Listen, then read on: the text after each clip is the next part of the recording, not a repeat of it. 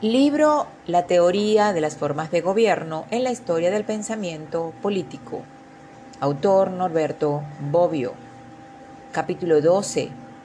Hegel. Parte 7. En efecto, para Hegel, la abolición de los privilegios es una conquista positiva de la Revolución Francesa. A decir verdad, en la visión hegeliana todavía sobrevive un residuo del principio del honor. Me refiero a la dignidad del grupo, que Hegel atribuye a los miembros de las corporaciones. Mas la dignidad de grupo, como expresión inmediata del principio de la particularidad, tiene su validez efectiva en el ámbito de la sociedad civil y no en el del Estado. Para Hegel, el motor de la acción política es el deber, en cuanto se dirige a lo universal y no al interés vinculado a la posición social particular de cada cual. Se podría decir que en Hegel el deber sustituye al honor como resorte. La interpretación que Hegel da de la monarquía de Montesquieu como forma de gobierno ligada a institutos premodernos se basa en este conjunto de diferencias que a continuación les leo. Cita textual. La circunstancia de que Montesquieu reconozca como principio de la monarquía el honor se deduce de esto, que él entiende por monarquía no la organización patriarcal o antigua, ni la que se ha desenvuelto como constitución objetiva, sino la monarquía feudal, es decir, cuando las relaciones del derecho político interno se han concretado en privilegios de individuos y corporaciones, puesto que en esta organización la vida del Estado se apoya sobre una personalidad privilegiada, en cuyo capricho es colocado gran parte de lo que debe ser realizado para la existencia del Estado. La objetividad de estos servicios no se fundamenta en los deberes, sino en la representación y en la opinión. Y por lo tanto, en vez de ser el deber, es el honor lo que mantiene unido al Estado. Libro Filosofía del Derecho, página 273. Fin de la cita. Los miembros del Estado descrito por Hegel no actúan con base en el privilegio, ni en general sustentándose en un principio particular, como sucede en la sociedad civil, sino inspirándose en el deber, y el deber para los individuos es el de llevar una vida universal. En ello reside también su verdadera libertad. En otras palabras, para Hegel, la libertad consiste en obedecer a las leyes porque de esa manera los individuos cumplen conscientemente su tarea en y para la colectividad. En la visión de Hegel, el Estado es, en general, el reino de la libertad, ya que en él cada cual, al cumplir su deber, es consciente del fin que persigue y que las leyes prescriben, en lo que consiste el bien colectivo mientras que la sociedad civil es el reino de la necesidad en cuanto al objetivo colectivo, que en ella es la subsistencia material y el bienestar de todos, es alcanzado sin una intención consciente por parte de los sujetos, quienes en la vida privada persiguen individualmente sus propios fines. Recuérdese que la libertad de la que habla Montesquieu es muy diferente en términos generales puede definirse como libertad negativa, en cuanto a libertad frente a la opresión y frente a los abusos.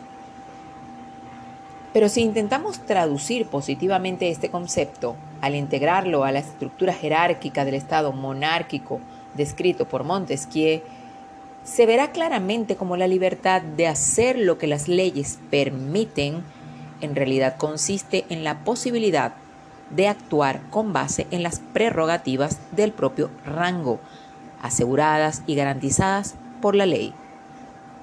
Dicho de otro modo, la condición de la libertad en la monarquía de Montesquieu es que el privilegio sea asegurado.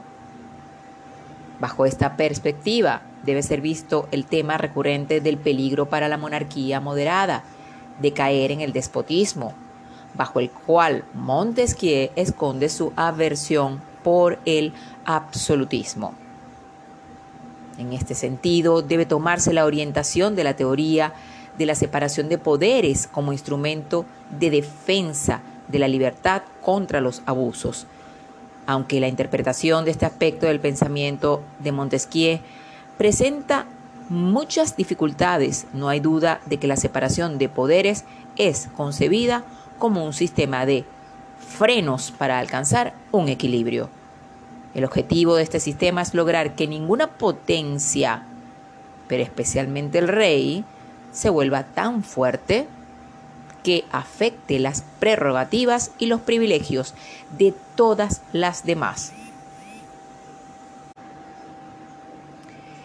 el que si bien acepta el principio de la división de poderes y su compromiso con la libertad pública y basado en su diferente concepto de libertad, critica duramente esa manera de concebir la división de poderes. Cita textual. División necesaria de los poderes del Estado.